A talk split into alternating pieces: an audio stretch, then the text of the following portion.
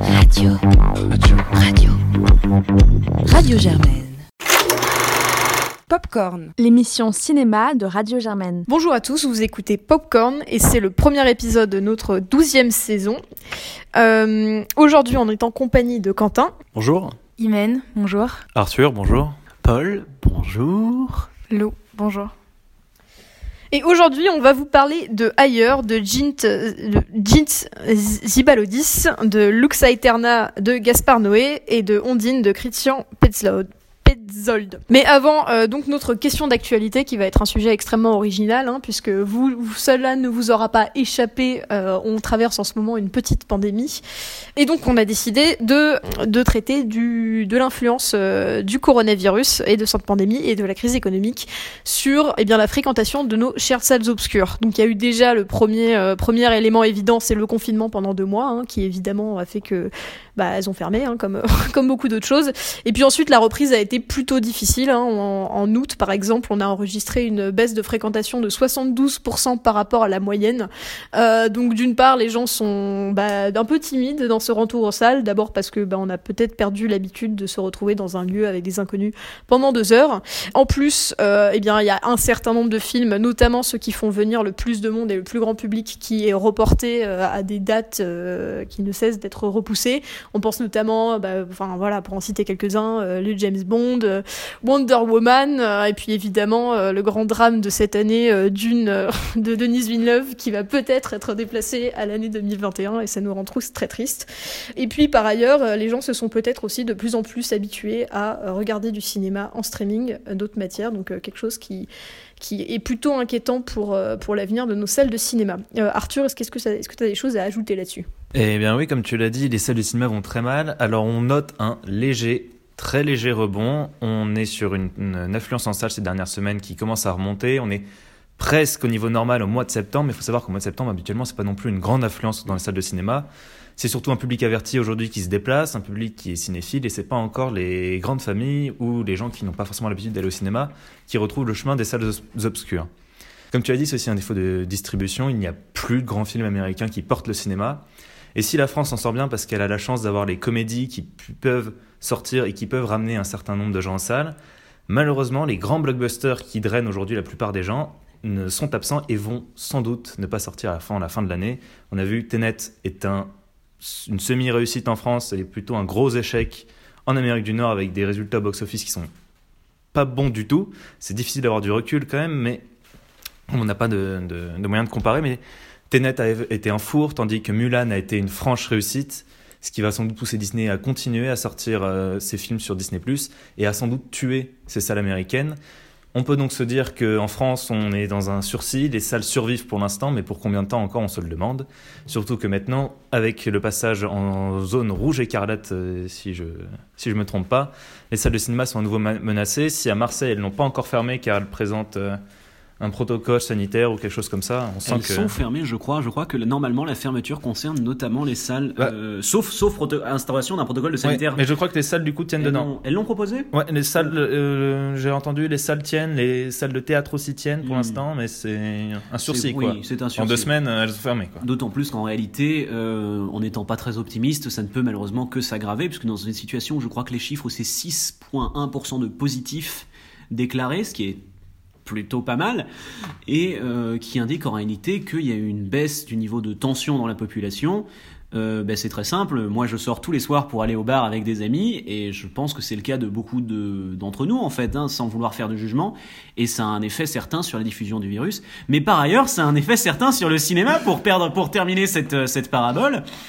Et surtout, euh, je sais pas si tu es d'accord avec moi, mais ça vient aussi du fait que aujourd'hui les gros, les gros blockbusters, et je pense par exemple au catastrophique Mulan de, de Disney qui est sorti maintenant il y a quelques semaines, se retrouvent en réalité sur des plateformes de streaming, comme Netflix qui produisait la semaine dernière, je pense, le, le film avec le plus gros budget de la semaine, dont le nom m'échappe. Le diable tout le temps. Voilà, avec euh, un certain nombre de gros noms, Mia Wasikowska, Tom Holland, Robert Pattinson, un film que d'ailleurs nous avons failli mettre au programme de Popcorn, mais qui malheureusement ne s'y pas retrouvé parce qu'à Popcorn on défend les salles de cinéma et donc on s'oppose à ce genre de pratique. Bien qu'on finira probablement par en parler parce que le cinéma se trouve aussi là malheureusement. Et c'est ça en fait, c'est qu'aujourd'hui les blockbusters, se trouve de plus en plus euh, sur les sites de streaming et c'est peut-être ça, peut-être que d'une on le regardera malheureusement sur Amazon Prime. Alors non.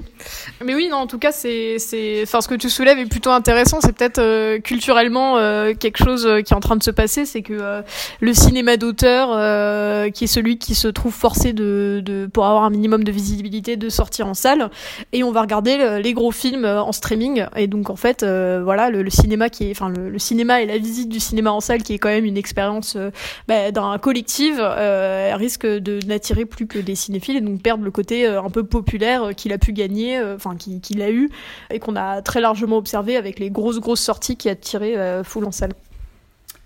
Oui, alors c'est vrai qu'il y a beaucoup de choses que j'aurais aimé dire, que tu as déjà euh, un peu tout résumé, Arthur, c'est vrai, notamment Mulan aussi, pour moi c'est vraiment l'un des, gros drames euh, de cette période Covid, c'est le fait que ça a été euh, basculé directement sur Disney+.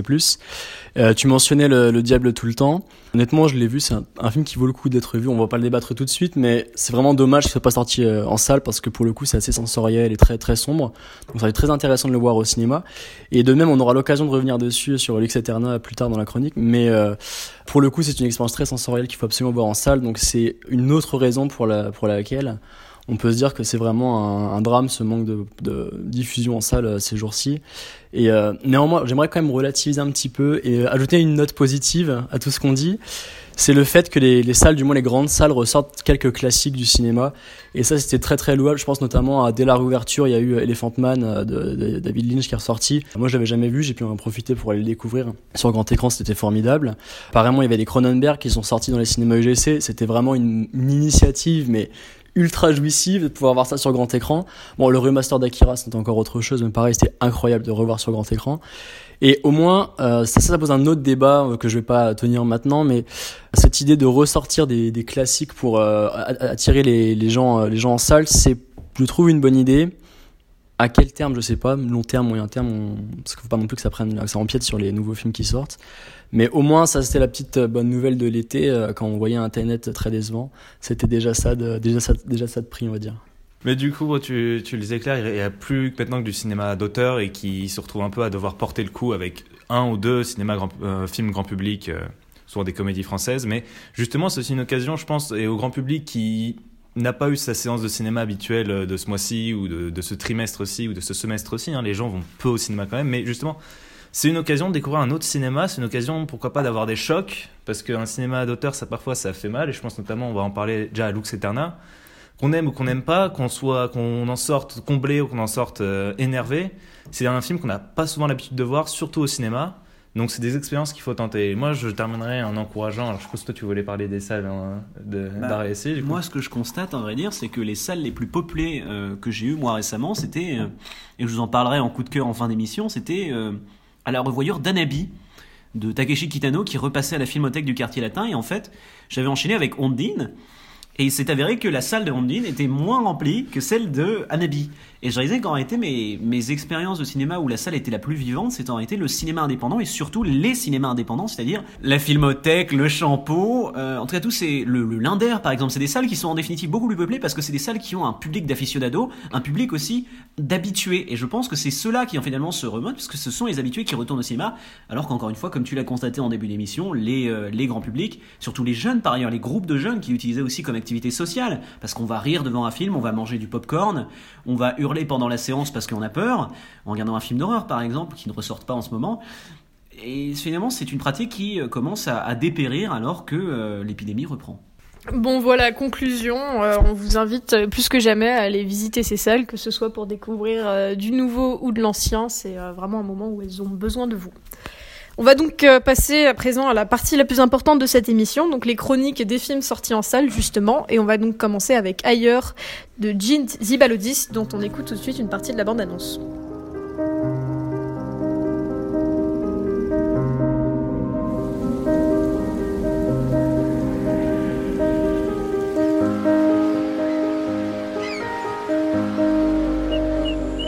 C'est un dessin animé réalisé par Dink Zibalodis et donc euh, qui nous raconte l'histoire euh, plutôt simple, euh, mais on va revenir dessus, d'un jeune garçon qui se retrouve parachuté au milieu d'une sorte d'île et qui va se retrouver poursuivre par une espèce d'entité assez plutôt grande qui qui va le poursuivre pas à pas. Donc c'est exactement le même scénario que It Follows pour ceux qui l'ont vu, même si c'est traité quand même très très différemment. Mais donc voilà, qui va se retrouver poursuivi par cette entité à travers tout un monde assez fantasmagorique, plutôt inspiré du jeu vidéo. Euh, donc et voilà, c'est à peu près l'histoire que nous raconte le film. C'est cette euh, cette longue poursuite, course poursuite entre ce jeune garçon et cette entité qui le suit à travers le désert.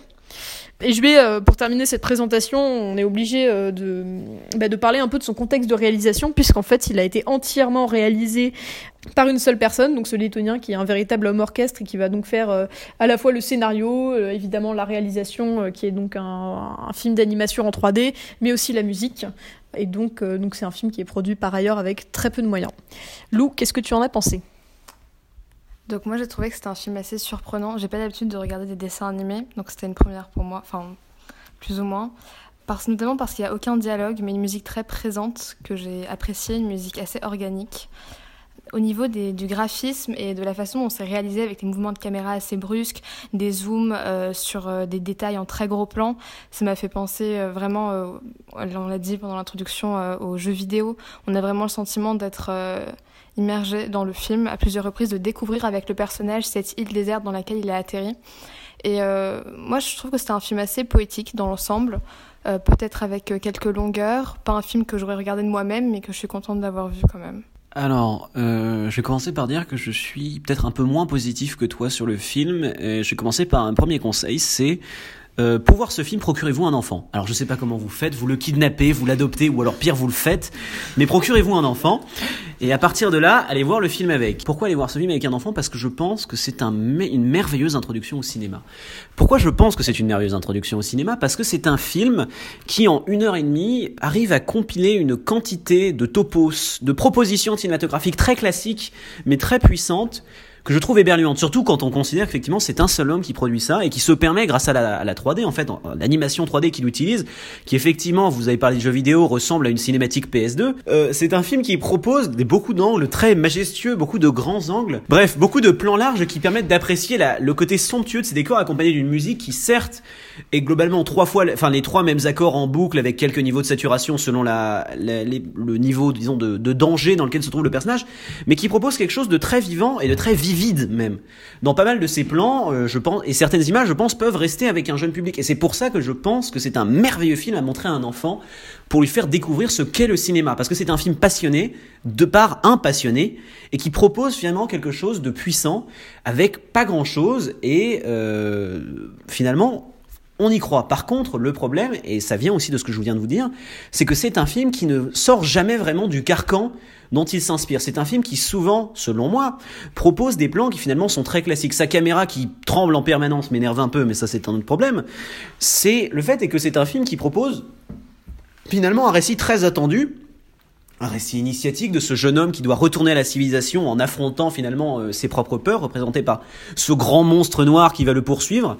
Et c'est un film qui offre une réflexion sur la nature assez classique aussi, avec ces animaux qui l'accompagnent et qui lui permettent d'avancer dans son voyage et qui offre pas mal de plans épiques. Effectivement, ces grands plans de traversée sont assez fascinants, mais qui n'offre jamais quelque chose d'autre dans sa proposition au-delà de ses voxels euh, animés sur Unity et de son personnage avec son sa tête un peu étrange.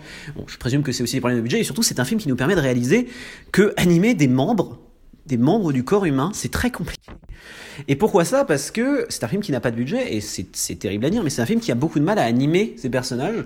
Et ça, finalement, c'est aussi reconnaître que malgré ça, il arrive à produire une expérience qui n'a presque pas d'équivalent. Et honnêtement, c'est un film qui me rend optimiste et heureux, et je suis assez content de l'avoir vu. Et si un jour j'arrive à kidnapper un enfant, je lui montrerai. Euh, ouais, moi je, moi je suis quand même assez positive, même si je partage un certain nombre de tes remarques. En fait, c'est un film qui a quelque chose de, de très primitif, je trouve, et, euh, et qui nous renvoie au moment où le cinéma était autant contraint par la technique que par l'imagination de ses créateurs. Euh, parce que bah voilà, en fait, c'est un film muet déjà, parce qu'on imagine que euh, enregistrement en studio euh, d'un son, enfin de, de paroles, ça rend quelque chose de très compliqué, même la synchronisation avec les lèvres du personnage. Et c'est vrai qu'en allant voir le film, en ayant en tête que ça a été réalisé par une seule personne, du coup, on prête énormément attention à juste le moindre effort qui nous paraît du coup vraiment quelque chose auquel on est très habitué pour tous les films ré- réalisés par les écuries Disney, Pixar qui nous les étonnent plus. Là, on a vraiment quelque chose d'assez, euh, bah voilà. Enfin, je trouve qu'on a, on a, on arrive à apprécier des choses qu'on n'apprécierait pas ailleurs et qui sont pour le coup parfois moins bien réalisées. Effectivement, bon voilà, euh, forcément animer un personnage c'est compliqué. Et euh, mais, mais déjà ça, je trouve ça vraiment intéressant comme expérience de cinéma où on, pense à la contrainte technique euh, autant que ce que nous raconte euh, la personne.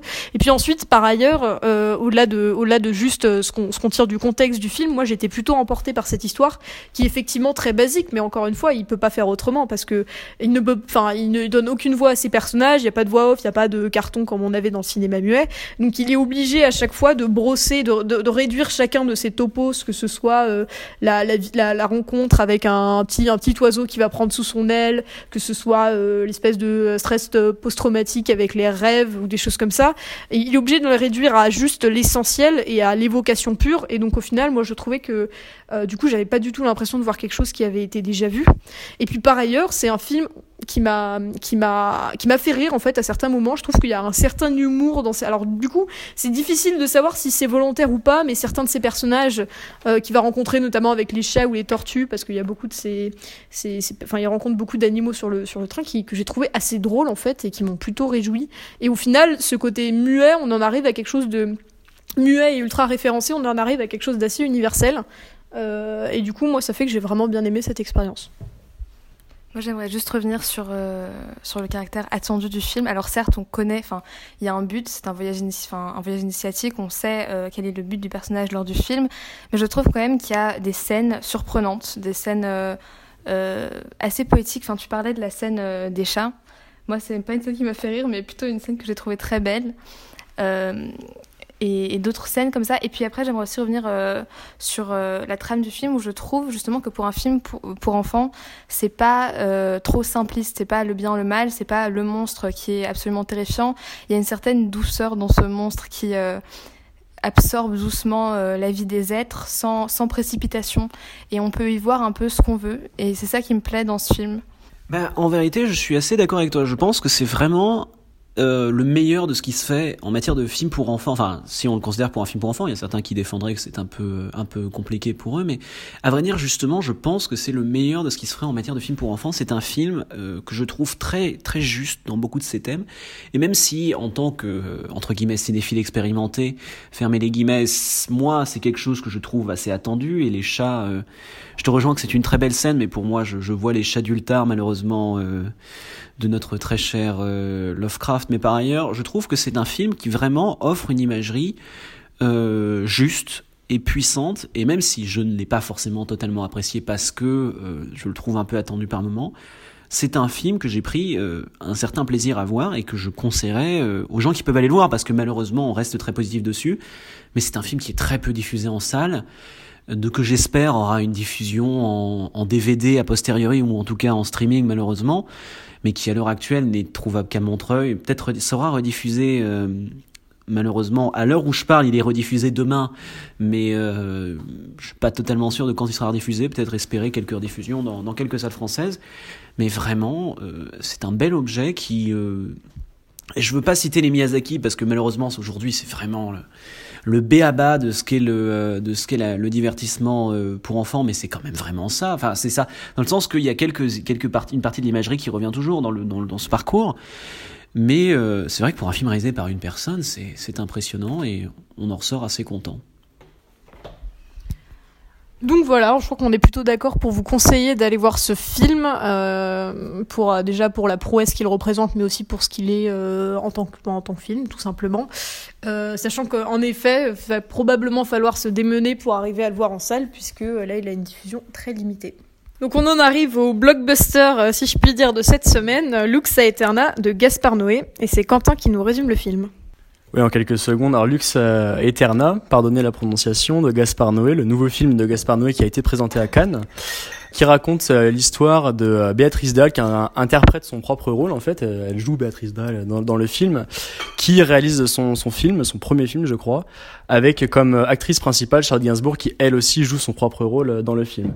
Et le, le film, qui est d'ailleurs un moyen métrage, ce n'est pas un long métrage, c'est un moyen métrage qui dure seulement 50 minutes, raconte l'histoire d'un plateau de tournage et euh, tous les toutes les difficultés de tout le, le bordel hein, on peut appeler ça comme ça je pense hein, qu'on peut rencontrer sur le sur le plateau de tournage les les euh, les dissensions qu'il peut avoir entre les qui peuvent avoir euh, entre les euh, les différents protagonistes du plateau. Mais c'est fait à la sauce Gaspard Noé donc c'est très très particulier. Je vais peut-être te laisser en parler euh, peut-être attaquer avec ton point de vue peut-être en premier?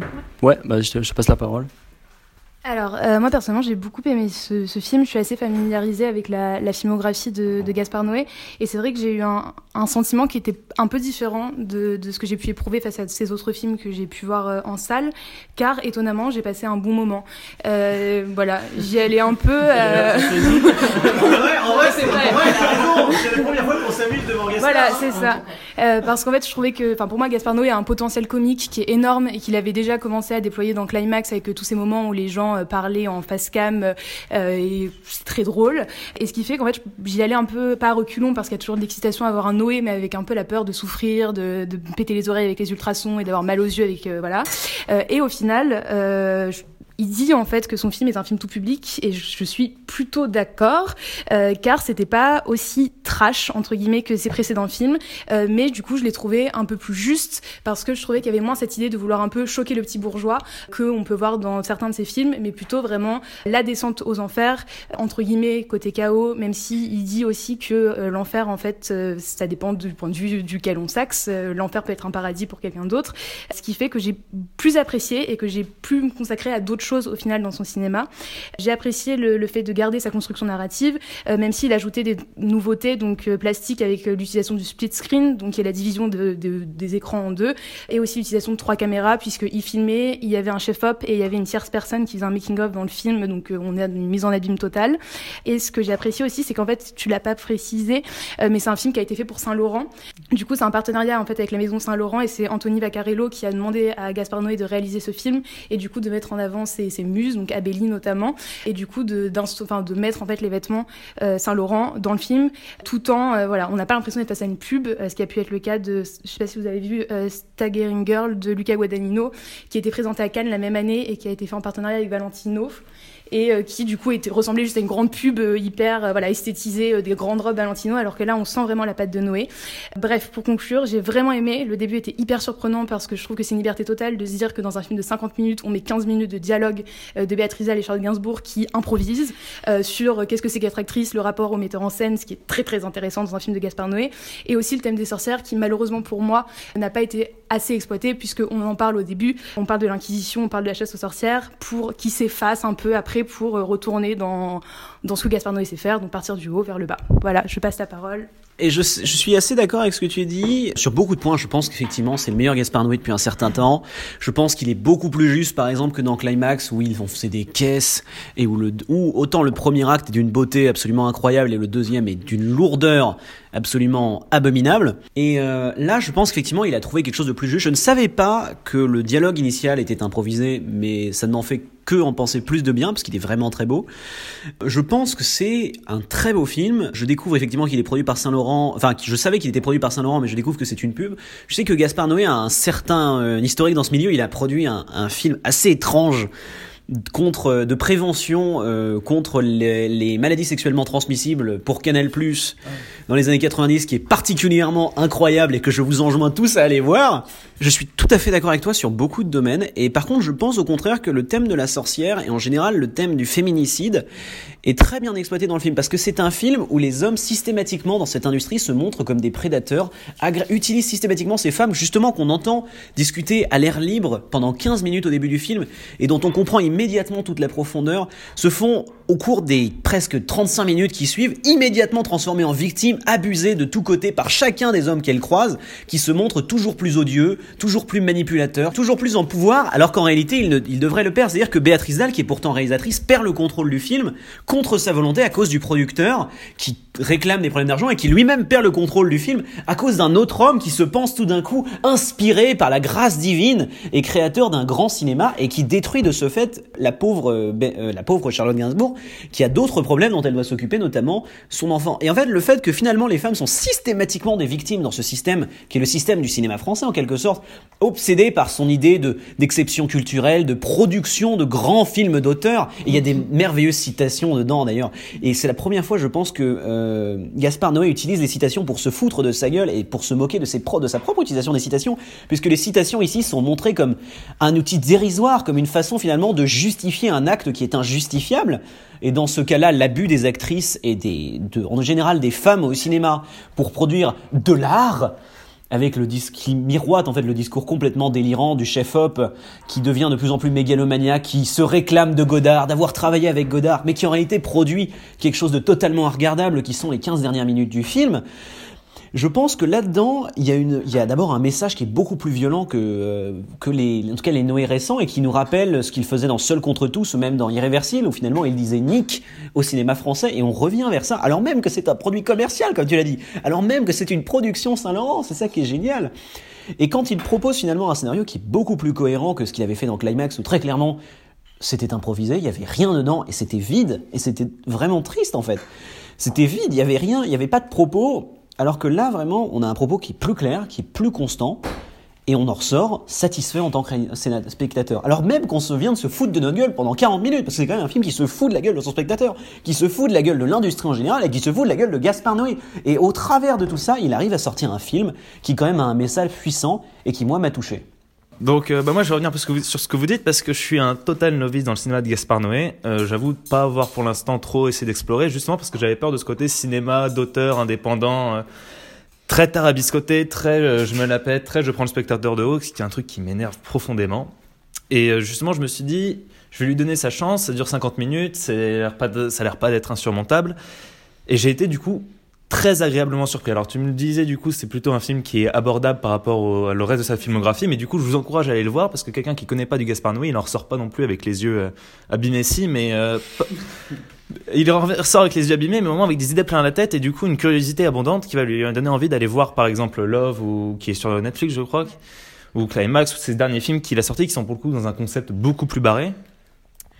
Et euh, je rejoins du coup toutes les métaphores qu'il y a dans le film, toutes les le propos où il se moque du film cinéma français, du spectateur avec son avec le côté des encas, des, des, titres qui sont en effet totalement débiles et et qui ont un double effet qui est plutôt intéressant, mais voilà, ça tombe un peu dans ses travers, je trouve, dans ces dernières 15 minutes, où au final, on en revient à ce, cet auteur qui a un concept et qui se fait rattraper par son concept, qui au final, j'ai l'impression, dans ces, vraiment ces derniers instants, ne raconte plus grand-chose et se retrouve bloqué avec ce côté, bah, je vais faire quelque chose, euh, on, ne révélera pas la- la- l'astuce qu'il utilise à la fin, mais qui, qui va pourtant, euh, même dans la, la campagne promotionnelle, hein, c'est vachement mis en avant ce petit déclic qu'il va y avoir à la fin. Et je pensais qu'il allait savoir l'éviter et savoir en tirer quelque chose d'intéressant. Et moi, j'ai plutôt été déçu. Je trouvais que les dix dernières minutes n'étaient pas à la hauteur de la tension incroyable qui avait été menée jusque-là. Je trouve le climax un peu décevant, mais je trouve, je, je vous encourage très fortement à aller voir ce film. Oui, donc euh, pour euh, reprendre sur ce que vous avez dit, d'abord en préambule, quelque chose qu'on n'a pas dit, c'est un message d'avertissement vers tous les épileptiques. C'est un film vraiment à éviter. Et c'est même pas une plaisanterie en fait, parce que il y a tellement de couleurs très très vives, mais vraiment très vives, bleu, vert, rouge essentiellement, qui clignotent énormément, qui flashent. Euh, dès le début du film, ça se calme ensuite et ça reprend de manière insoutenable sur la sur la fin du film. Je pense honnêtement que j'ai entendu aucun aucune dissuasion pour les épileptiques avant d'y aller, mais si j'avais, si j'étais allé en étant épileptique, je pense que ça aurait pu être un vrai problème. Enfin bon, ça mis de côté. Euh, j'aimerais revenir sur plusieurs points. Je suis surtout d'accord. J'ai quelques points de désaccord avec toi, Paul, notamment sur euh, par, en- la comparaison avec la filmographie de, de Noé. Parce que moi ce que on retrouve les codes hein, dans ce dans ce euh, nouveau film de Noé on retrouve ces codes à savoir les dialogues qui n'en finissent pas mais c'est pas un, pas un reproche en l'occurrence parce que ils sont improvisés sont très naturels. D'ailleurs honnêtement quand on écoute Béatrice Dalle parler c'est des, des sujets qu'elle aborde elle-même dans ses propres interviews. Même sa gestuelle elle, se touche le nez elle, elle, bouge beaucoup avec les, les bras avec les mains. C'est vraiment quelque chose qu'on retrouve dans ses interviews quand les face cam quand elle est très naturelle. Donc ça marche vraiment on y croit à fond euh, c'est quelque chose qu'on a dans Climax et quand on regarde Irréversible du coup euh, dans certaines scènes sans trop spoiler l'ordre ni quoi que ce soit mais enfin des, des, des, discussions notamment dans le métro entre les trois protagonistes des discussions voilà de, de vie en quelque sorte hein, des discussions anodines. Voilà les, on retrouve vraiment les codes de Gaspard Noé dans Lux Aeterna et c'est c'est euh, très plaisant. Là vraiment la mise en la, la montée en tension etc c'est super. Et c'est là où je vais te rejoindre c'est que le problème c'est euh, à mon sens la mise en place de trop de setup et trop peu de payoff L'enfant de, de, Charlotte Gainsbourg est un exemple. Il a introduit, c'est jamais réutilisé derrière. Ensuite, le climax qui est une leçon de mise en scène en quelque sorte. Hein. C'est vraiment un parti pris visuel, c'est vraiment euh, fabuleux à suivre. Mais à côté de ça, c'est vrai que ça n'apporte pas grand chose en plus de toute la, tout le build-up qu'on a eu pendant une demi-heure. Et non pas que ça retombe parce qu'on reste à fond dedans, accroché à notre siège, ça coupe le souffle, mais ça n'emmène pas le film plus loin. Tandis que Climax, c'est là où du coup je suis en désaccord avec toi Paul, c'est que je trouve malgré tout qu'il y a une continuité, il y a une construction et que rien n'est gratuit en fait. Alors, rien n'est gratuit. On, peut, on peut considérer que c'est de la surenchère permanente. Non mais, non mais c'est vrai, c'est vrai que Climax, on pourrait considérer que c'est de la surenchère permanente, que c'est jamais nécessaire, que c'est trop par nature. On, on peut le considérer comme ça. Mais si on considère que les, les prémices voilà, c'est le film, c'est comme ça, on, suit. Il y a des, des euh, Gaspard Noé installe des trucs et on a les payoffs à la fin. Au moins, on a les payoffs de ce que de ce qui a été euh, introduit. On voit où, enfin, on a l'aboutissement des arcs narratifs des différents personnages qu'on aime ou qu'on n'aime pas, mais au moins ça va quelque part. Euh, ce qu'on a moins dans euh, dans Lux Aeterna, euh, et pourtant, je pense pas que le problème soit sa durée parce qu'un moyen métrage, c'était euh, oser de faire ça et honnêtement, ça marche bien. Pas besoin de faire une heure et demie, deux heures sur un film qui n'a rien à raconter euh, pour deux heures de film. 50 minutes, c'était très bien. Mais voilà, je regrette un peu que ça n'aille pas plus loin encore que ce que ça a déjà dit parce qu'au final, on se retrouve sur un Gaspard Noé presque classique. C'est triste à dire, mais ce serait presque un classique Gaspard Noé vu qu'on reprend tous ses codes sans aller vraiment beaucoup plus loin par rapport à ce qu'il a fait auparavant. Ok, du coup pour conclure, je pense que j'ai juste vous lire la citation de Dostoïevski qui apparaît au début que j'avais notée et je pense que ça vous donnera un peu une idée euh, du film et, euh, et voilà. Du coup, le film s'ouvre euh, sur vous êtes tous en bonne santé, mais vous ne pouvez pas vous douter du bonheur suprême ressenti par l'épileptique une seconde avant la crise. Tout le bonheur que l'on reçoit dans une vie, je ne l'échangerai pour rien au monde contre celui-ci. Du coup, voilà. Eh bien, merci. En tout cas, ça donne, euh, ça laisse très intrigué euh, pour aller voir euh, ce, ce, nouveau film de, de, Gaspard Noé, voilà, qu'on qu recommande chaudement. Et puis en plus, c'est 50 minutes. Moi, ça me laisse très curieuse de voir ce que donnerait Gaspard Noé s'il réalisait les pubs sauvages avec euh, avec Johnny Depp qui, qui, qui qui ne cesse de me surprendre. Et donc, on en arrive au dernier film de cette semaine. On dit Ondine de Christian Petzlaud, dont on écoute une partie de la bande annonce.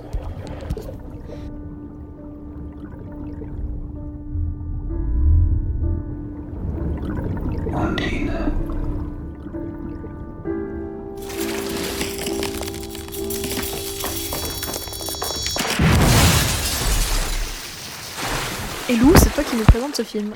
Absolument. Donc, euh, je vais vous présenter Undine de Christian Petzold, un film euh, donc sorti euh, récemment en 2020, qui a remporté le prix du film allemand pour le meilleur film, également le prix du film allemand pour le meilleur montage, et Paula Bea, l'actrice, donc a remporté l'Ours d'argent euh, pour meilleure actrice. C'est un film donc qui parle d'une femme, Undine, vous l'aurez compris, à la fois sensuelle, aimante, étrange, déterminée qui rencontre dès le début une peine de cœur. En effet, l'homme qu'elle aime la quitte brutalement. Elle se jure alors de le tuer. C'est un film qui parle donc euh, d'une femme, de ses amours, mais également des hommes qu'elle rencontre. C'est un film où la dimension de l'eau est très importante, vous le comprendrez, aussi bien ce qui s'y passe sous l'eau que euh, le bruit de l'eau. D'où notamment le nom du film Ondine qui euh, se réfère à des, des, figures de la mythologie germanique, euh, des créatures de l'eau, les ondines. Pour nous parler de ce film, Imen va nous dire ce qu'elle en pense. Alors personnellement, c'est un film que j'ai plutôt apprécié, même si euh, je suis pas sortie non plus en me disant que j'allais le conseiller à tout le monde. Ce que je trouve assez agréable, c'est que personnellement, moi, j'avais pas du tout, je connaissais pas en fait ce mythe, il m'était pas du tout accessible, et j'ai quand même réussi à m'y retrouver dans le film. J'ai quand même fait le pari de, le pari d'y croire euh, et de rentrer euh, et de rentrer là-dedans sans cette connaissance. Donc, ce qui montre que ça marche quand même. Le seul mot que je trouve en fait, c'est que, enfin, c'est un film que je trouve plutôt juste, que je trouve, euh, voilà un peu sans prétention, honnêtement, mais qui du coup maintient une certaine justesse, qui dès le début, dès la première scène, instaure un rythme qui maintient tout le long du film, un rythme qui peut probablement sembler lent pour certains et euh, moi qui personnellement m'a pas beaucoup dérangé et ce que je trouve aussi intéressant c'est que chacun peut retrouver et s'axer sur un pan qui l'intéresse. Personnellement moi la fiction enfin la fiction dans son sens euh, un peu fantastique euh, notamment dans ces moments sous l'eau j'ai pu apprécier esthétiquement euh, les plans mais après ça m'intéresse pas tant que ça. Donc je me suis plus axée au final sur le, les rapports entre cette femme et ces hommes et sur le sentiment sentiment amoureux. Après ce que j'apprécie aussi mais là c'est vraiment personnel c'est qu'en fait ce réalisateur avait réalisé Transit il y a 2-3 ans avec exactement les mêmes acteurs. Et du coup, j'ai trouvé ça très agréable de revoir euh, les mêmes acteurs dans, dans une situation de couple, dans un autre film avec une toute autre histoire. Et honnêtement, quand je suis sortie, je suis restée plongée dans l'univers. En fait, c'est un univers et soit on marche, soit on marche pas, soit on s'ennuie car c'est très lent et qu'il faut le savoir. Après, euh, voilà. Je vais passer la parole. Ah, c'est marrant que tu parles de lenteur parce que c'est vrai que je suis rentré vraiment à moitié dedans et pourtant la lenteur c'est pas le plus gros euh, défaut que j'imputerais au film. Euh, moi non plus, euh, je connaissais pas du tout le, le mythe avant d'aller le voir. Je ne connaissais pas la référence au mythe avant de voir ce film. Et pourtant, ça m'a pas empêché d'apprécier le film globalement. C'était un moment euh, passable, on va dire. Euh, mieux que rien. Hein. C'est vraiment, vraiment ça mon, mon ressenti. Mais, mais, surtout, le, en fait, le problème de ne pas connaître l'existence du mythe et la référence au mythe en ce qui me concerne, c'est le fait que j'ai pris le film au premier degré, du moins au début. Et parce que ça, voilà, on part, comme tu l'as dit, Lou, sur une, euh, une séparation, ensuite il y a une autre rencontre, etc. Ça va, ça va évoluer. Et je trouvais les personnages très attachants. Je trouve que ça fonctionnait vraiment à l'écran, euh, même si on devine euh, le, voilà, sans l'ambivalence du personnage principal, sans trop en dire, et le fait que elle, elle soit, comment, elle ne soit pas, comment dire? Elle a plusieurs émotions, elle, est partagée, en soi, elle est complexe. C'est un personnage très complexe. Et malgré ça, j'ai beaucoup attaché au personnage. Je trouve très vrai, les acteurs, pour le coup, euh, très bonne performance. Il n'y a rien à redire là-dessus. Mais euh, il se passe plusieurs, événements euh, qui dénotent, je trouve, avec le début du film, un ton qui est différent et qui emmène donc l'histoire dans une autre direction. Ce qui m'a un peu perdu, qui m'a un peu sorti du film, c'est très terre à terre pendant les deux premiers tiers du film, très une histoire d'amour un peu tragique, et ensuite ça part dans quelque chose de beaucoup plus euh, euh, je dirais oui poétique ça l'a dès le début mais quelque chose de plus ouais, voilà référencé imagé euh, plus subtil aussi par moment. Et ça m'a un peu perdu et j'ai complètement perdu l'attachement que j'avais au personnage principal déjà parce que je cautionne pas que, ses agissements dans le film. Son son attitude que ce soit la première scène c'est les réflexions qu'elle fait tu ne menaces pas de mort un mec qui te quitte. Surtout que le mec le mec ne l'a pas acheté comme une merde non plus hein. il, il est resté assez courtois il a dit non il, lui paye un café il lui dit écoute ça besoin d'en parler je reste là mais après j'y vais. Enfin c'est pire. Non, c'est pire. C'est pas. Il l'a pas humilié publiquement. Je veux dire, ça aurait pu être pire. Et donc déjà, ça. Bah, vas-y, Paul, tu réagiras après. Tu, je finis là-dessus. Tu vas réagir. Tu vas me dire ce que t'en penses. Moi, je trouve que le mec aurait pu être moins classe. Il a, c'est pas non plus un gentleman euh, cheval blanc, mais il aurait, ça aurait pu être pire. Et, et voilà, donc déjà d'emblée, je trouve que la réaction, euh, ça, ça, plante le personnage, c'est très bien fait, mais déjà, voilà, moi j'ai du mal à rentrer dans le film à cause de ce trait de caractère qui est accentué, euh, comme je disais, à cause de son ambivalence au fur et à mesure du film. Et même si je vais bien accroché à la relation entre les personnages, ça m'a vite perdu. Et le, le plot twist, on va appeler ça comme ça, à deux tiers du film, là, m'a complètement perdu aussi. Donc si vous avez envie, si vous avez envie de le voir, ça vous tente, je vous recommande d'y aller parce que c'est un film à voir, c'est un bon film. Il n'y a pas grand chose à dire objectivement, c'est vraiment un ressenti personnel. Mais si c'est un film vraiment qui ne vous inspire pas énormément, c'est pas un must see absolu et euh, vous pouvez passer votre chemin. Et du coup, je passe la parole à Paul. Il fait des grands gestes depuis tout à l'heure. Oui. Alors, Imen, tu parlais de différentes interprétations du film, et je suis assez d'accord avec ça, parce que moi je me dis, putain, c'est un, c'est un beau film sur la reconstruction de l'Allemagne. Donc, donc, ce que je voulais dire, c'est qu'effectivement, c'est un excellent film euh, sur la reconstruction de l'Allemagne. Pourquoi? Parce que c'est un film qui est entrecoupé de moments discutant de la transformation de l'Allemagne offerte par le personnage principal, qui en été est historienne et présente à un certain nombre de touristes en allemand, dont l'homme dont elle va tomber amoureuse en définitive à la moitié du film, parce que je me permets de vous révéler, parce que ce n'est pas important l'histoire dans un film, le fait est qu'elle découvre euh, et qu'elle raconte toujours, Et c'est important pour son personnage, c'est ce qu'elle apprend, c'est ce qu'elle fait, ces transitions de l'Allemagne vers de l'Est allemand, de l'Ouest allemand vers l'Allemagne réunifiée. Et le fait que ce personnage soit si centré autour de ce raccord-là permet en définitive d'écrire un dialogue très intéressant sur l'Allemagne transformée, finalement les traumatismes qu'ont été euh, cette Allemagne de l'Est, cette Allemagne de l'Ouest, et la scène finale permet aussi en définitive une transition vers une nouvelle Allemagne qui accepte finalement ce passé et qui réussit à passer à autre chose. Ça, c'est une interprétation possible du film et je pensais que c'était intéressant de laisser cette piste parce que le film donne autant de temps à ce mouvement. Parce que si le film ne passait pas autant de temps sur ces images de maquettes, sur ces zooms de maquettes et sur ce que maquettes veulent dire auprès de ces personnages et de ce qu'ils vivent, je, finalement, j'aurais pas fait attention. Finalement, tout le monde a un job et le fait de montrer le job d'un personnage, c'est assez classique dans un film. Mais le fait d'y passer autant de temps, de d'y donner autant d'importance, autant dans la dynamique narrative et dans le lien entre certains personnages, puisque le lien entre certains personnages est entièrement lié à cette importance du discours historique, me fait me dire que c'est une grille d'interprétation possible et que c'est une grille d'interprétation intéressante.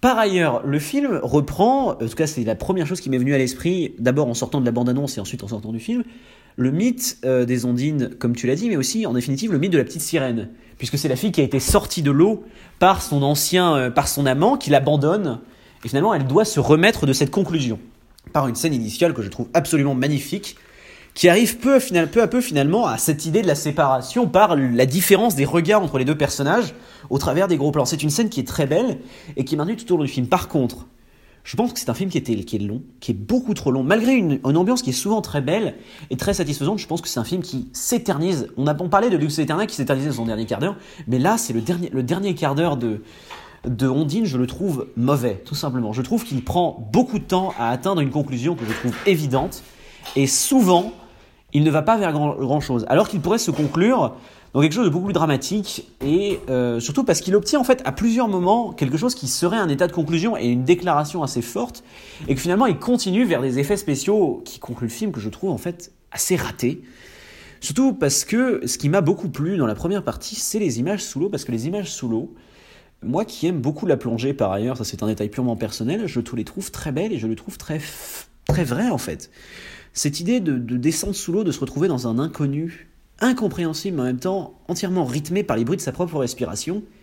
Il y a quelque chose de très humain là-dedans, et c'est des scènes que je trouve très très belles, notamment les deux scènes qui se trouvent vraiment sous l'eau, sont d'une puissance assez incomparable. Et euh, le fait que le film mette autant de temps à conclure son, propos, après, euh, avec une ellipse temporelle que je trouve totalement grotesque pour le coup, et je trouve systématiquement que les ellipses temporelles sont complètement grotesques, je suis un peu déçu par la conclusion. Par ailleurs, c'est quand même un film assez intéressant, avec quelques propositions intéressantes, des acteurs assez convaincants. D'ailleurs, elle n'a pas euh, perdu, enfin, son, son, sa récompense euh, au Festival de Berlin, son ours d'argent, était entièrement méritée. Et je suis très convaincu de la, de la performance de Paul Abert. Et je passe maintenant le micro à Quentin, qui a quelque chose à dire. Ouais, J'aimerais rajouter quelque chose par-dessus ce que tu as dit, notamment sur ton interprétation sur euh, l'Allemagne et le passé historique. Alors honnêtement, c'est pas une grille de lecture à laquelle j'ai pensé, ça se tient. Ça me paraît un peu capillotracté, c'était pas le propos principal du film, mais ça se tient, c'est très intéressant comme analyse. Euh, cela dit, c'est vrai que euh, autant je trouve que le film est globalement beau, une musique au piano qui l'accompagne, qui est voilà, qui vous donne une identité au film, c'est ça fonctionne, je trouve.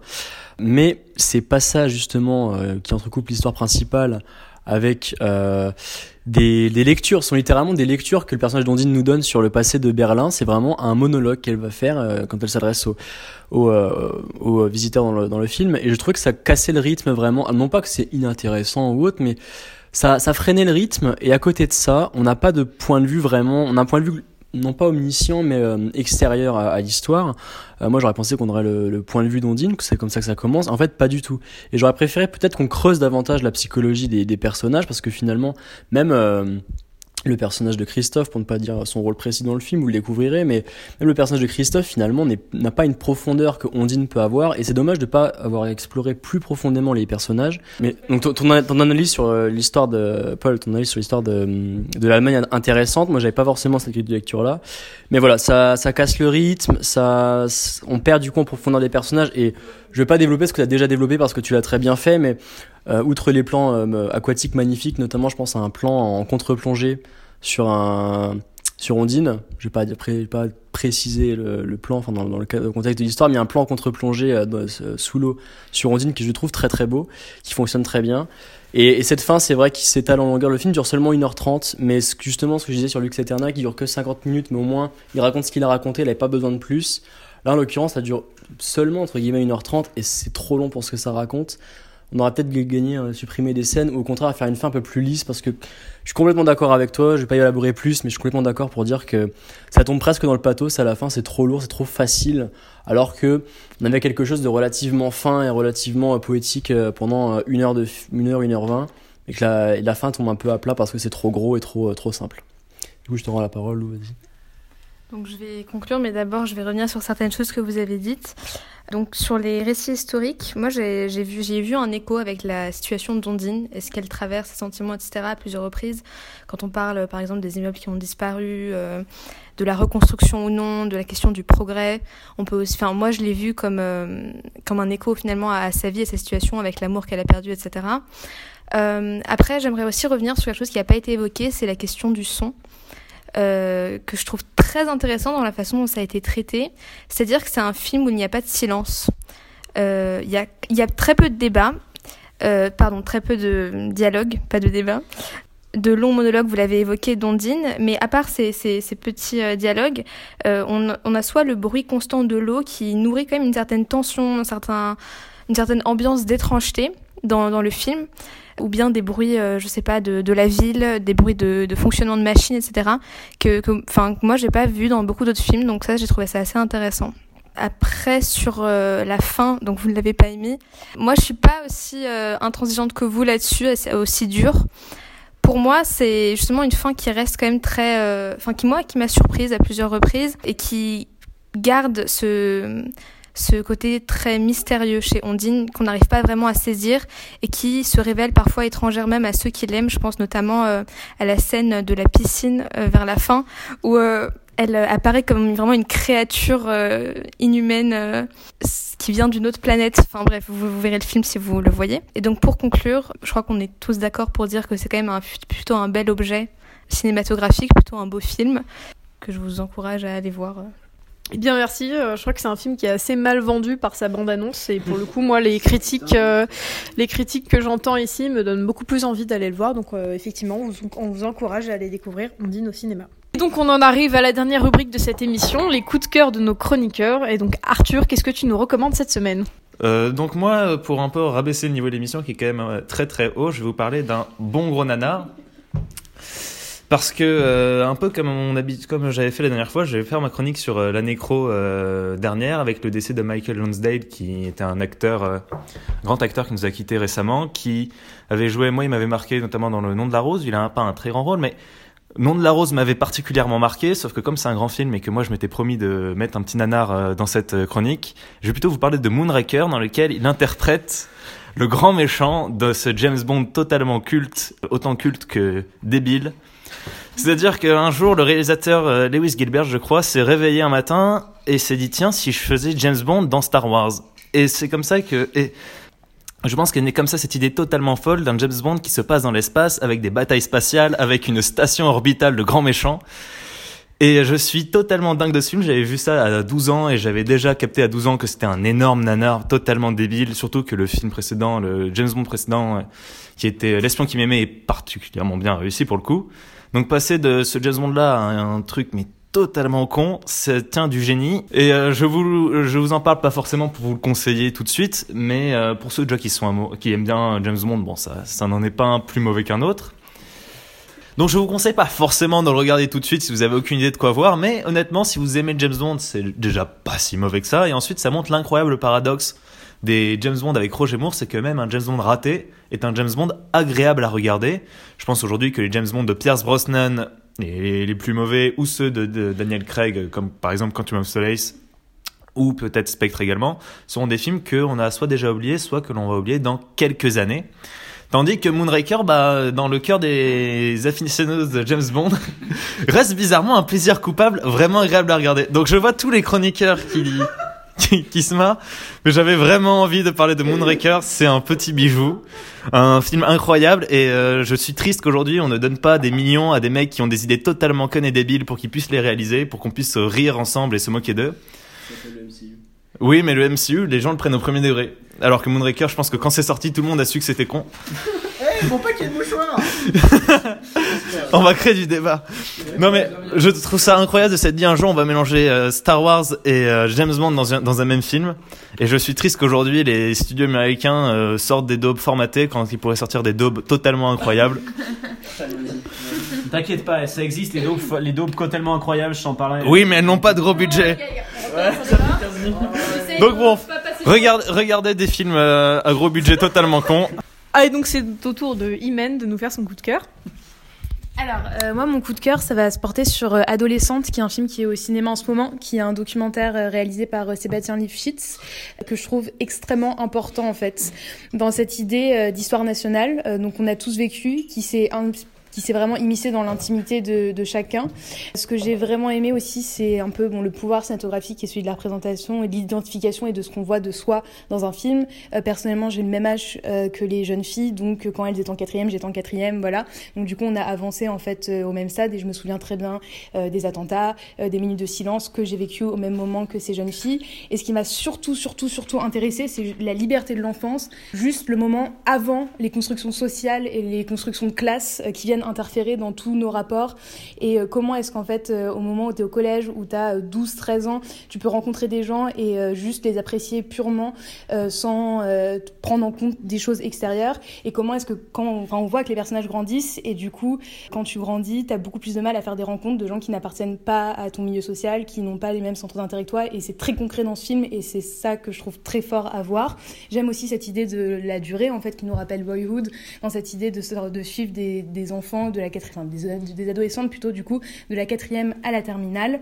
Euh, et aussi, ce qui est intéressant, je pense, euh, c'est que c'est pas du tout un documentaire euh, basique, entre guillemets, dans son esthétisme, puisque les réalisateurs fait énormément de plans fixes, il y a presque pas de caméra embarquée, et il a vraiment un un attrait pour l'esthétisme avec euh, des plans qui sont euh, euh, très composés, des bon moi personnellement je trouve pas ça très très joli mais des moments avec vraiment les arbres, la, musique, enfin des choses qu'on qu'on voit assez rarement euh, en documentaire et donc tout le monde peut y trouver sa place sans jugement et c'est ça que je trouve très important et qui fait que je vous conseille fortement d'aller voir ce film Adolescente. Ok, merci. Bah, du coup, on ira le voir. Quentin, quel est ton coup de cœur? Alors mon coup de cœur, je vais revenir sur un film qu'on a, dont on a parlé aujourd'hui, qui est Lux euh, Eterna.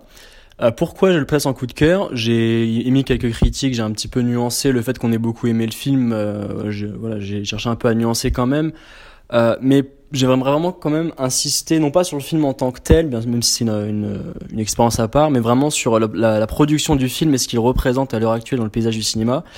À savoir, j'aurais aimé donner comme, euh, coup de cœur Le Diable tout le temps, qui est sorti sur Netflix récemment, que j'ai adoré aussi, qui pour moi est une vraie réussite et que je vous encourage très très fortement à voir. Mais pour, pour autant, c'est un film qui est sorti sur, Net- sur Netflix. Et c'est pas du bashing Netflix automatique, il y aura tout un débat à faire là-dessus.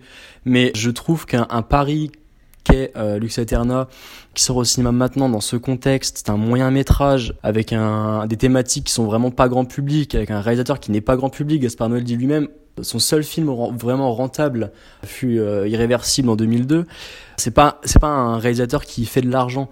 Et donc qu'on mette en avant comme ça un, film, ok, il y a Béatrice Dalle, il y a Charlotte Gainsbourg, deux grandes têtes d'affiche du cinéma français, mais qu'on mette en avant comme ça un projet atypique et qui est une véritable expérience sensorielle.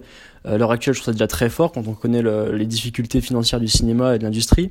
Mais en plus de ça, pour faire mon parallèle avec Le Diable tout le temps et le- la, la consommation des films sur Netflix, euh, Lux Eterna est une, comme je le répète, mais c'est très important, c'est une expérience sensorielle unique. Et honnêtement, regarder ça sur mon smartphone sur mon ordinateur dans mon lit à 22h, j'aurais, mais j'aurais été dégoûté de pas avoir pu voir ce film en salle. Euh, tandis que Le Diable tout le temps, pareil, c'est un super film, j'aurais beaucoup aimé le voir en salle. Mais c'est, ah, ça reste un film entre guillemets. Voilà, la mise en scène est normale, la photographie. Il y a rien d'incroyable de ce point de vue-là. C'est plus sur l'histoire et sur les personnages. Tandis que Lux Eterna est vraiment une expérience sensorielle, magnifique, visuelle, graphique, tout ce que vous voulez. Et c'est pour ça que je vous encourage très fortement à le voir malgré tout pour soutenir l'industrie du cinéma, pour soutenir la diversité dans le cinéma français. Non, le cinéma français ne se limite pas aux comédies de, de clavier de Kéron euh, qui est sorti récemment. Et voilà. Et c'est pour ça que vraiment c'est mon coup de cœur parce que pour ce que ça représente, pour ce que ça véhicule et pour l'audace de le sortir maintenant. Il faudrait qu'on ait beaucoup plus de projets comme ça. Tu parlais Arthur des plaisirs coupables américains. euh, qu'on espère quand même parfois. Moi, c'est plus de films comme ça, des prises de risques et pas simplement du divertissement bête et méchant. Il en faut, bien évidemment, mais euh, une diversité, parce que des films comme ça, j'en veux plus. Et c'est donc à Lou de nous faire une recommandation. Donc moi, j'aimerais vous parler d'un film qui s'appelle Manchester by the Sea, qui a été réalisé par Kenneth Lonergan, sorti en 2016. C'est un film dur. Il faut se préparer avant de le voir. Euh, vous en sortirez sûrement encore euh, plus déprimé si vous l'étiez déjà avant que vous ne l'étiez. Mais c'est un film qui réussit justement vraiment à nous, à nous faire ressentir les émotions, je trouve, du personnage principal euh, qui vit une situation très dure. Des plans que j'ai trouvé très beaux. Et, euh, et, moi, ce qui m'a marqué, c'est surtout l'histoire, la, la, situation humaine, les personnages, la façon dont ils sont construits, qui m'a beaucoup plu. Donc, euh, je vous engage à aller le voir. Merci pour cette recommandation. Et c'est donc à Paul de nous faire un coup de cœur ou un coup de gueule d'ailleurs cette semaine. Ah non, de là à aller jusqu'à un coup de gueule, je vais pas faire ça quand même. Non, non, je suis très positif euh, cette semaine parce que je veux d'abord parler d'Anabi. Anabi, c'est quoi? Anabi, c'est un film de Takeshi Kitano sorti en 1995 ou 97, j'ai un doute. Donc Takeshi Kitano, qui c'est? Takeshi Kitano, c'est un réalisateur japonais extrêmement connu, réalisateur notamment de Sonatine et qui généralement se met en scène. C'est un homme que je trouve très drôle, très puissant et qui dans Anabi réalise un de ses films les plus idiosyncratiques, je dirais. Un film qui offre une une puissance visuelle qui est inexplicable, qui est d'une, alors qu'il ne se passe rien au fond, c'est l'histoire d'un flic perdu euh, dans la violence finalement des yakuza, de la société japonaise, et qui va se retrouver à commettre un braquage. Et c'est un film où lui-même s'interprète comme personnage principal et il le fait avec une telle puissance qu'on ne sait pas trop quoi en penser. Voir Takeshi Kentano défoncer du Yakuza à coups de pelle, c'est quelque chose de très agréable. C'est un bon film que je vous conseille, c'est un film émouvant, c'est un film que j'ai vu après Ondine et qui m'a fait pleurer comme très peu de films m'ont fait pleurer, avec une scène finale au euh, à côté de la mer qui euh, finalement est très difficilement descriptible au travers d'un simple langage qui je pense est la marque d'un bon film. Parce qu'un bon film, pour moi, c'est surtout un film qu'on ne peut pas décrire autrement que par les images. Et c'est exactement ce que m'évoque Sonatine de Takeshi Kitano. Et en deuxième petit coup de cœur, je me permets, je vais répondre donc à la proposition de Moonraker par un autre grand grand film que j'aime beaucoup, qui est d'ailleurs intégralement sur YouTube si vous voulez aller voir, qui est Piège mortel à Hawaï de Andy Sidoris. un film qu'on regarde, qu'on re-regarde et qu'on re-re-regarde. Un film du bêtise infâme, monté avec le pied, rempli de scènes incompréhensibles et surtout d'un serpent sortant de toilette qu'on explose au fusil, au lance-roquettes. C'est un film inexplicable, fantastique, que je ne veux pas vous révéler pour que le découvriez rempli de répliques cultes, un peu comme OSS 117, mais sans l'humour. C'est un film que je ne peux que vous conseiller, qui est sorti en 1987 et franchement, il y a une fiche sur Netherland et tout film qui a une fiche sur Netherland est forcément bon. Allez-y. Bon, ça me gênerait pas de conclure sur une recommandation globale sur l'intégralité de, ce qui est présent sur le site Netherland, mais j'ai quand même vous faire mon coup de cœur. Donc cette semaine, je voudrais le faire sur Nocturama de Bertrand Bolino, euh, donc euh, disponible sur Netflix. Euh, donc si après avoir épuisé l'intégralité du catalogue des films en salle, on l'espère, vous, vous retrouvez à sec, n'hésitez pas donc à aller regarder ce magnifique film qui est sorti dans un contexte plutôt difficile parce qu'il est sorti donc à peu près au moment des, des attentats qui a eu lieu au Bataclan et euh, l'histoire elle-même portant sur euh, une bande de jeunes de milieux sociaux euh, qui préparent un attentat, puis ensuite on va être dans l'après, l'après directement de cet attentat. Forcément, il est, enfin sa sortie a été repoussée, puis ensuite a été assez confidentielle et c'est bien compréhensible. Malgré tout, ça reste un magnifique film. Donc pour vous le pitcher un peu, c'est donc au début la première partie du film, c'est une bande de jeunes dont on dont on découvre au fur et à mesure euh, le, but euh, qui déambule dans Paris. Il y a un peu un montage alterné qui est euh, à la Elephant où ils vont tous converger vers un même but, donc la préparation d'une série d'attentats qui vont avoir lieu dans Paris. Donc ils vont faire exploser une statue de Jeanne d'Arc, ils vont aller faire exploser le ministère des Affaires étrangères. Et puis ensuite, à la fin, ils se retrouvent tous dans un dans un magasin, genre une genre de galerie Lafayette, pour y passer la nuit. donc leur but étant de survivre la nuit, puis ensuite de tous se séparer le lendemain. Euh, voilà, donc je vous le recommande parce que c'est un film déjà, euh, un, film absolument magnifique sur euh, la modernité, l'espèce de nihilisme qu'on euh, voilà, qui arrive à traduire une espèce de nihilisme de voilà donc de ces jeunes qui euh, qui essayent d'avoir un but et d'avoir une cause à défendre, mais qui sont euh, qui sont malgré tout et on le ressent dans tout ce, toutes toutes ces toutes ces scènes dans le centre commercial dénoncent un monde à laquelle ils n'arrivent pas à s'extraire et qui malgré tout leur ressemble et à laquelle ils appartiennent malgré le fait que bah voilà ils vont aller jusqu'à commettre quelque chose d'assez atroce donc des attentats pour pour le dénoncer tout en montrant image après image euh, leur appartenance et vraiment la manière dont ils sont euh, indéniablement influencés par cet univers. Donc euh, voilà c'est un film assez contemplatif avec des scènes musicales qui sont absolument mémorables et vraiment magnifiques. Donc voilà que je vous laisserai découvrir. C'est vraiment un, un film coup de poing donc je pense qu'il faut il faut il faut en rester au pitch puis vraiment aller le découvrir comme ça. Mais, mais voilà, un film vraiment magnifique sur, sur, euh, sur, euh, sur euh, voilà, une certaine forme de modernité et de, et de mal-être qu'on peut retrouver aujourd'hui. Donc je vous en conseille grandement. Donc on en arrive à la fin de cette émission qui, vous l'aurez peut-être compris, a été enregistrée dans des conditions difficiles. On espère que la semaine prochaine, on vous retrouvera dans des... euh, peut-être dans des conditions semblables, mais en tout cas que ça s'améliorera dans les semaines qui viennent. En tout cas, on vous dit, bah, on vous souhaite d'aller voir plein de beaux films au cinéma ou en streaming, mais d'abord au cinéma. Et puis donc, on vous dit au revoir. Au revoir.